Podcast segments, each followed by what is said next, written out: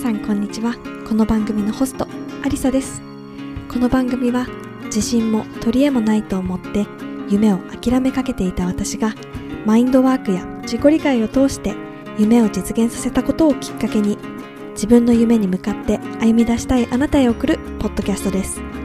一生で一度の人生自分で決めた道を歩んでみませんか？それでは今日も始まります。皆さんこんにちは。アリサです。いかがお過ごしでしょうか、えーイギリスは9月も後半になってきてかなり秋めいたというかあのもう冬が近づいてるなっていうことをねあのちょっとずつ実感する日々になりました。まああの天気がねやっぱりあの崩れやすいというか雨が降っている日が多くなったっていうのとやっぱ日の出が遅くなって日の入りが早くなってなんかやっぱりちょっと数週間前とは違うなっていうのをあの感じて肌で感じていてで、まあ、風も冷たいしあこれは秋そして冬の気配が近づいてきてるななんていう風に感じますね。でもうなんか来月10月なんだと思うと101112って3ヶ月ですよね、まあ、今数日入れてもま3ヶ月ちょっとって思うと本当にああ時が経つのは早いなとね本当に思いますね。一日一日、まあ、私も皆さんも多分一生懸命あの生きていてで本当にこう振り返るとあ1週間終わった1ヶ月終わった半年1年ってあっという間に過ぎていくんだなっていうふうにねあの思います。で先週のポッドキャストであの両親がねフランスに今ワールドカップ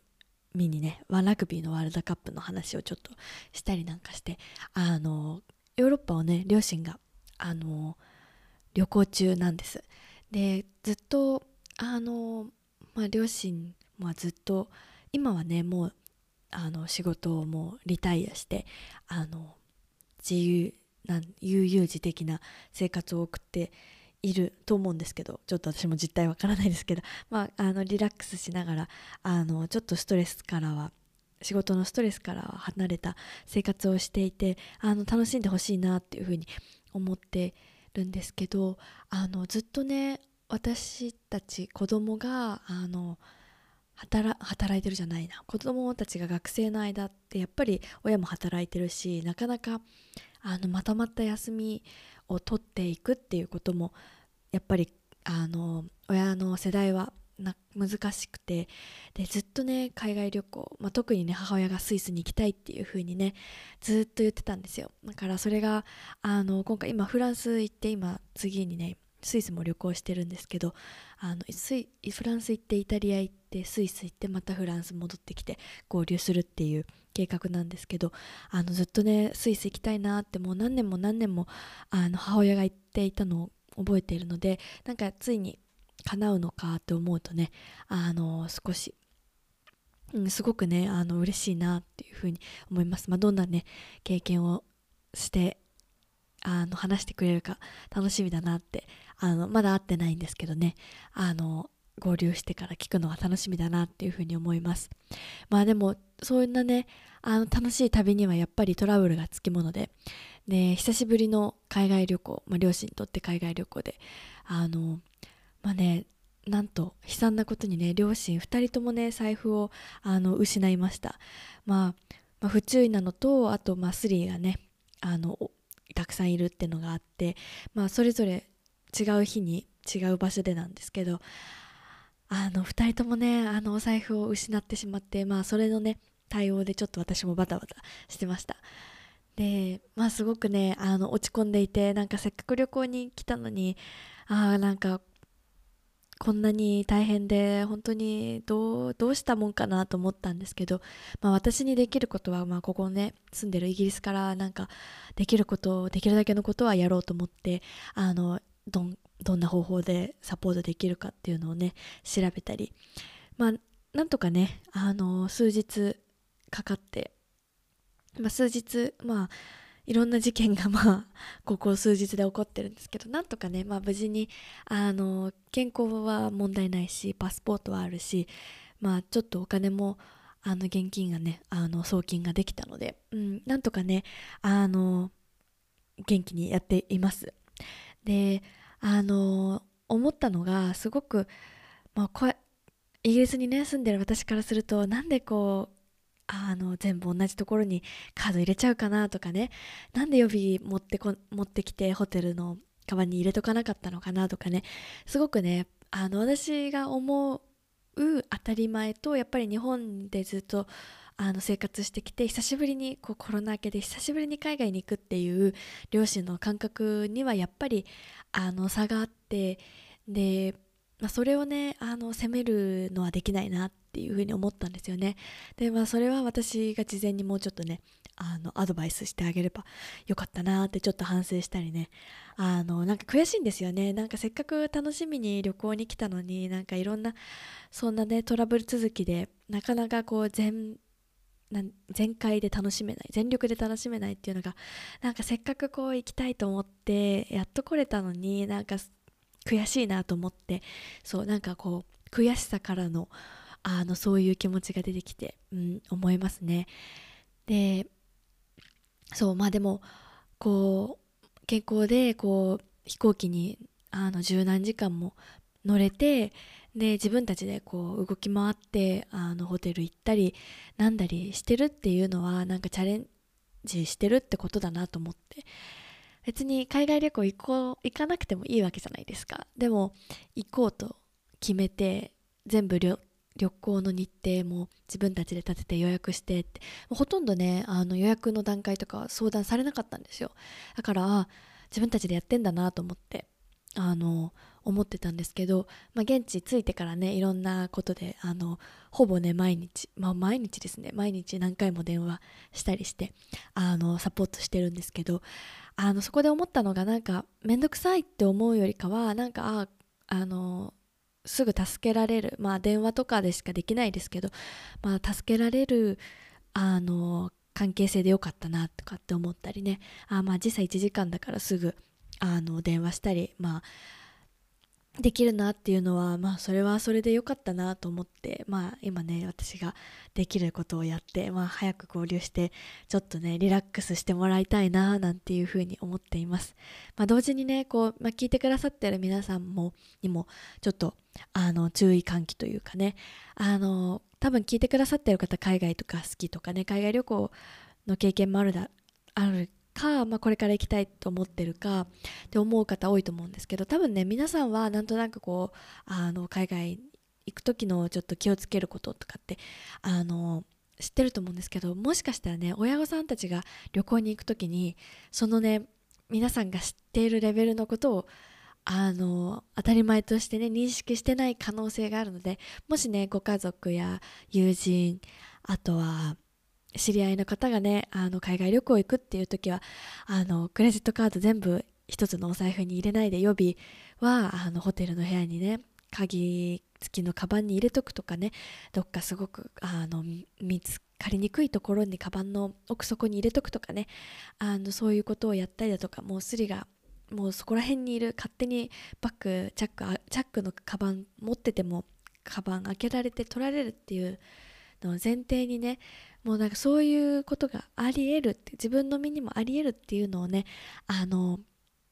念頭に入れてその皆さんだけじゃなくて皆さんの周りの人にもねちょっと伝えてほしいななんていうふうにねあの思ってちょっとはいお伝えしました、うん、私自身もね私もこうイギリスで生活しててもやっぱり気をつける部分ではあるし、まあ、イギリスからヨーロッパ他の国に行く時もやっぱりねあのちょっと警戒モード上げていくので、うん、あのちょっとね私も今回あのよりねちょっと気をつけてあの両親たちをあのリラックスさせられるようにねしたいななんていうふうに思います。またねあのまだこれからあのまだホリデー行く出発の前なのであのどんなホリデーだったかはねまたあの別の後日ねエピソードでお話ししたいなっていうふうに思います。はい。でまああのなんかねちょっと暗くなっちゃったんですけどまあなんかそんな暗い話っていうからねちょっとあのうんまあ実際に起こった、まあ、私の結構ここ数日のねハイライトだったのでちょっとシェアしたいなと思ったんですけどまあちょっとね今日本あのまあ、本題で話したいなっていうふうに思っているのがあの行動できないっていう時あのやっぱり先延ばしにしたがる私たちについてねちょっと話したいなっていうふうに思います。皆さんが叶えたい夢とか自分のあのやり遂げたいことあとは叶えたい夢目標ゴールいろんなことあのあると思うんですけどそれって今こうパッとイメージしてみてください。でじゃあそれに向かって何か自分が今やってるかっていうこともちょっと聞いてみてください。自分の心に。で私もそうだったんですけど海外で住みたい海外で生活したい海外で働きたいってずっと思ってたんですけどずっと行動できなかったんですね。で行動に移したのはつい数年前イギリスに来るあのちょっと前にあの動き出したっていう感じだったんですけどずっともう10年以上前からもう初めてイギリスに降り立って留学に来た時にあイギリスで今度は働くとし働く人として戻ってきたいっていうふうに思ってたのはもう今からもう10年も前くらいなんですよね。でそう思うとあの実際にこうイギリスに行きたい、まあ、海外に行きたいと思って行動し始めたのってここ34年ぐらいなんですよまあもうイギリス生活2年経ったんでその前の12年で本当に海外に行きたいと思って行動したんですよねで実際に行動したこととしては、まあ、オーストラリアに行こうかなとか、まあ、どこの国に行こうかどういう手段で行こうか、まあ、お金はどれくらい必要なのかとかねそういうリサーチをしたりとかっていうのをしてたのってここ数年の出来事なんです。でも自分がやりたいって海外で住みたいと思ってたのは10年前でなんで私はそのあの5年間、まあ、差し差し引いたらま5年ぐらいは何にもしてないわけですよね。でなんでその行動ができなかったのかなっていうところもうあの最近ねそのなんで私たちがこう行動ができないっていう人がたくさんいるのか。でなんなそれは何なのかっていうことをねあの学んだんですよね。であの結論としてはその行動できない理由にもいくつかあって、まあ、その一つ目がこうより考えればもう少し時間をかけて考えればより良い選択肢が見えてくる分かるっていうふうに私たちは考えるのでだからもっと考えよう。行動する前にもっと考えよう。行動する前にもっと考えようっていうふうに思うんですよね。なんかさそう言われると確かにそうだなと思ってなんかこういう風にしよっかなやってみたいなオーストラリアに住んでみたいな大学院行こうかなとかって考え考えたりしたんですけどなかなか行動に移さなかった。っていうのはやっぱりあのこう行動するまでにこうどれが最短距離もうベスト・オブ・ベストそのどれが一番最短距離であの早く自分の出したい結果がもらえるんだろうっていうのをあの考えていてでそこの考えていることも考えれば考えるほどより良いあの答えに近づくっていうふうに思ってる可能性がある。でその考える時間を増やすことで、まあ、リスクを減らそうとしてるっていうことですね。もっと考えればいい結果になる。だからあのメリットがあるって思ってるんですよ。であとはこう損得とか失敗を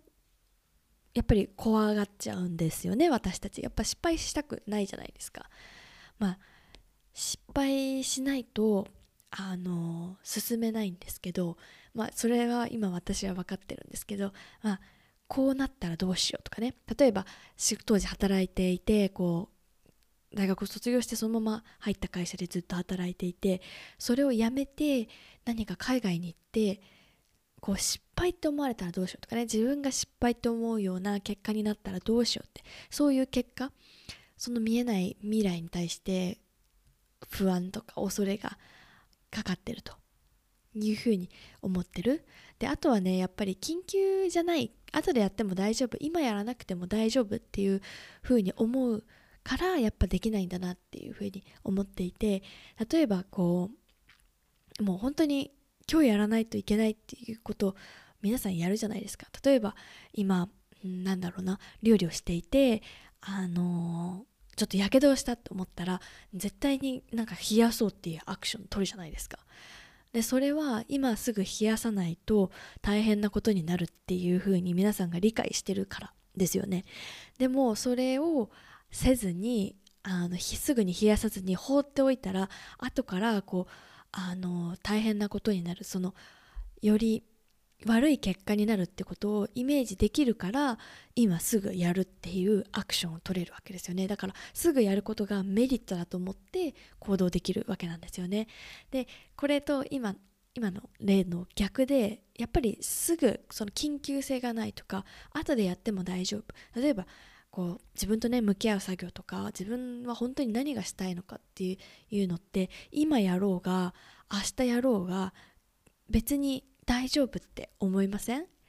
そう。緊急じゃないんですよね。今やらなくても明日リカバリーできる来週リカバリーできる来月1年後っていう風になってどんどんどんどんやらなくなるんですよね。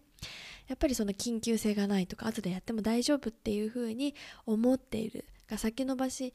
にしても大丈夫だっていう風に思ってるっていうことがやっぱりこの自分私たちが行動できないところの理由につながってるんだなっていうふうにあの思います。で今ね話した通りこう後でやっても大丈夫とかねあの考える時間を増やすことでより良いアイデアが出てくるんじゃないかとかリスクを減らせるんじゃないか失敗する可能性をあの極限まで減らせるんじゃないかとかもっと時間をかければもっと良い結果が出ると思って私たち行動しないんですけどじゃあそれっ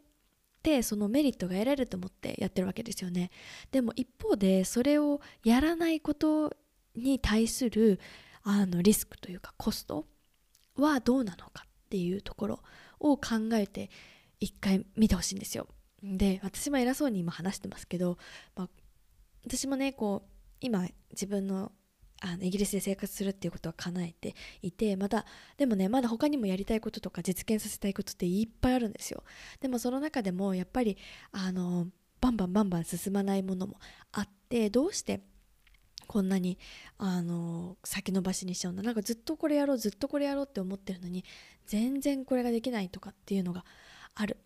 あるんですよ。だからねこう、まあ、自分にもすごく響いたので響いてるので皆さんになんかこうこれはね皆さんとシェアしたいなってなんか参考になるんじゃないかなと思って話してるんですけどそうあの戻るとそうさっき私たちがこうこの行動しないことによってメリットが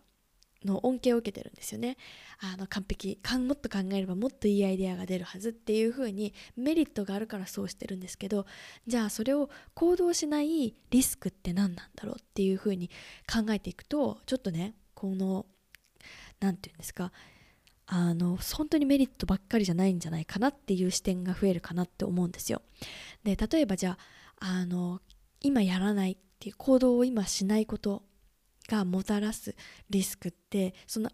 行動が遅れることでこうその行動をしていたら次に進めていたそこで見えた景色が見えないそこに行くのが遅れるんですよね。その別に自分の人生は競争じゃないんですけど自分がこう叶えたいことがたくさんある中で叶えられるんだったら明日でも明後日でも早早ければよりねその叶えられた世界を見れるわけじゃないですか。でもそれをしないってことだからもっと考えればもっといいアイデアが出てくるなと思ってずっとやらないでいるとその何かをアクションをした時に見える景色が見れないんですよね。でその景色がもしその景色が見れたらまた違う考えアイデアが降ってくるかもしれないのにそれが見えないからまたずっと同じところで考えて考えて考えてより良い結果になるようなアイデアは何かってずっと同じところで考えてるんですよ。だからそう次のあのステップに進んで見える違う景色が見えないっていうそのリスクがある。であともう一つすごく大事だなっていうふうに思ったのがこうやらないでいるあこれやりたいなでもできてないんだよなっていうふうに思ってあのこう宙ぶらりんになっていることが増えるとすごく私たちの脳のあのメモリをね食うんですよ。でそれがねストレスにもつながるんですよ。ちょっとね分かりやすくイメージしてもらうのはこう仕事とか家事とかかなっていうふうに思うんですけど家事とかねたくさんこうお皿が溜まっていくとするじゃないですか。食べたもの全部お皿がキッチンのシンクに山積みになっていくと。でみかあのまだね洗ってないものがどんどん増えていくと。であとはねこう洗濯物回さなきゃなとかねいろんな家事があるわけですよね。であれもやりたいこれもやりたいって思ってるとそれがまだその終わらないまでずっと頭の中に居続けるんですよね。仕事をしてても何かリラックスをしようともしてもああ私まだあれやってない。ああ私これもやってない。っつって頭の中にずっとあの居続けるんですよ。で仕事をねされてる方も、イメージつきやすいのは例えば仕事でいろんなこう依頼が来るじゃないですか。これやってくださいあれやってくださいって。いろんなこう連絡が来るんだけどあちょっとメール見てパッと見てあなんかこれやってくださいって言ってあこれやんなきゃな。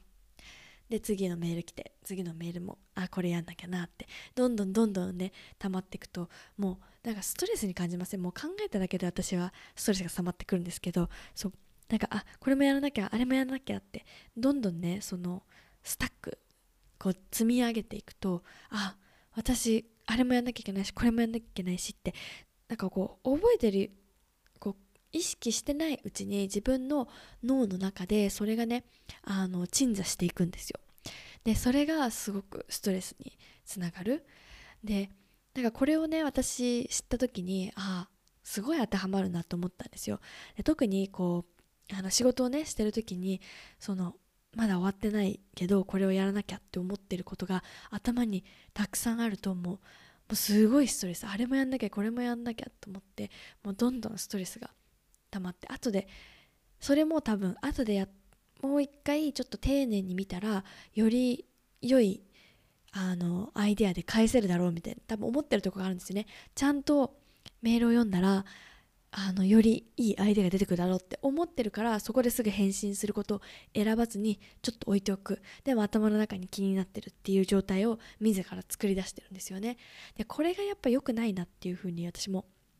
このね学びを通して気づいていややっぱりちょっとすぐやるかあの何かしらアクションをやっていかないとあの良くないなって思ったんですよ。でそこからねちょっと変えてもうどんどんね気になること。なんか全部解決できなさそうに思うからちょっと寝かせちゃったりするんですけどもうどんどんどんどん自分ができること今できることをあのやっていく。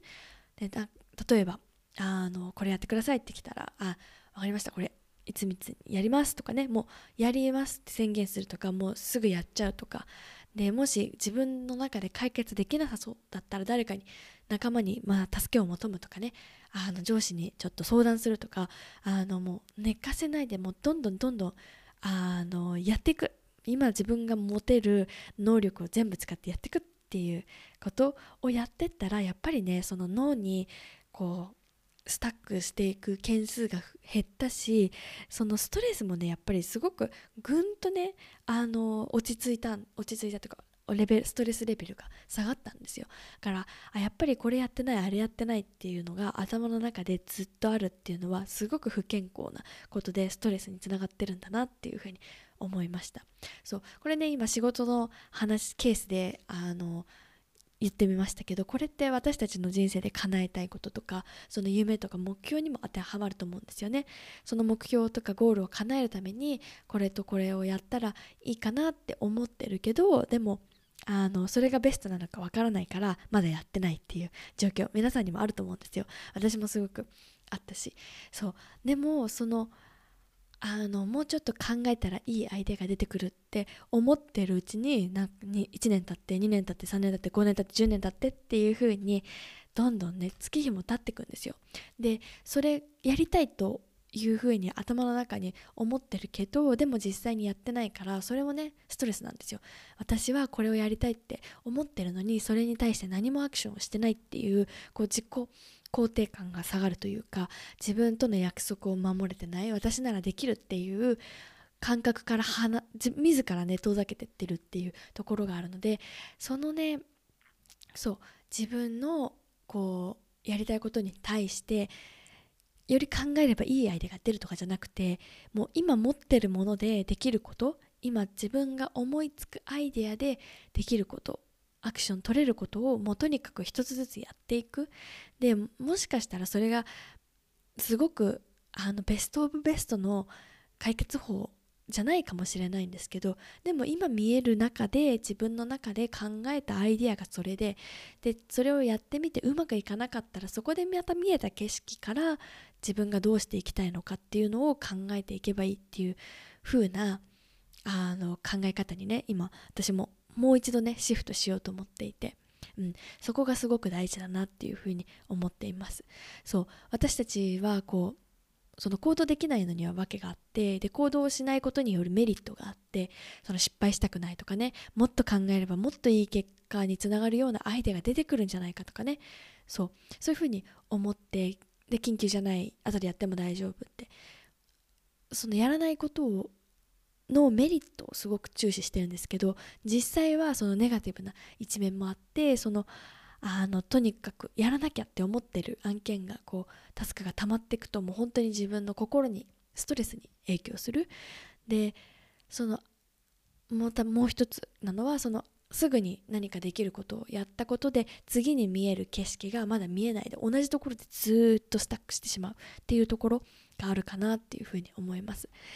でねなんかこうすぐ行動する人となかなかこう思いお尻が上がんない人ってなんとなく見ててもあるじゃないですか、まあ、自分自身にもそうだしその自分自身でもその分野によって違うかもしれないし、まあ、仕事上はね結構パキテキパキできるけど自分のやりたいことを実現させようと思うとなかなか重い腰が上がらないとかね。そういうのはあると思うんですけど、とにかくね自分にしかそれはあのできないことで自分がどうしたいかとか、うん、そのその今自分の中にあるアイデアをとにかくやってみようっていうねそういう気持ちでまたやってダメだったら修正かけていくっていう感じでねもうとにかく失敗を恐れずに今のある自分の全力を出していくっていうことが大事なのかなっていうふうにね私もそれをね学んで感じました。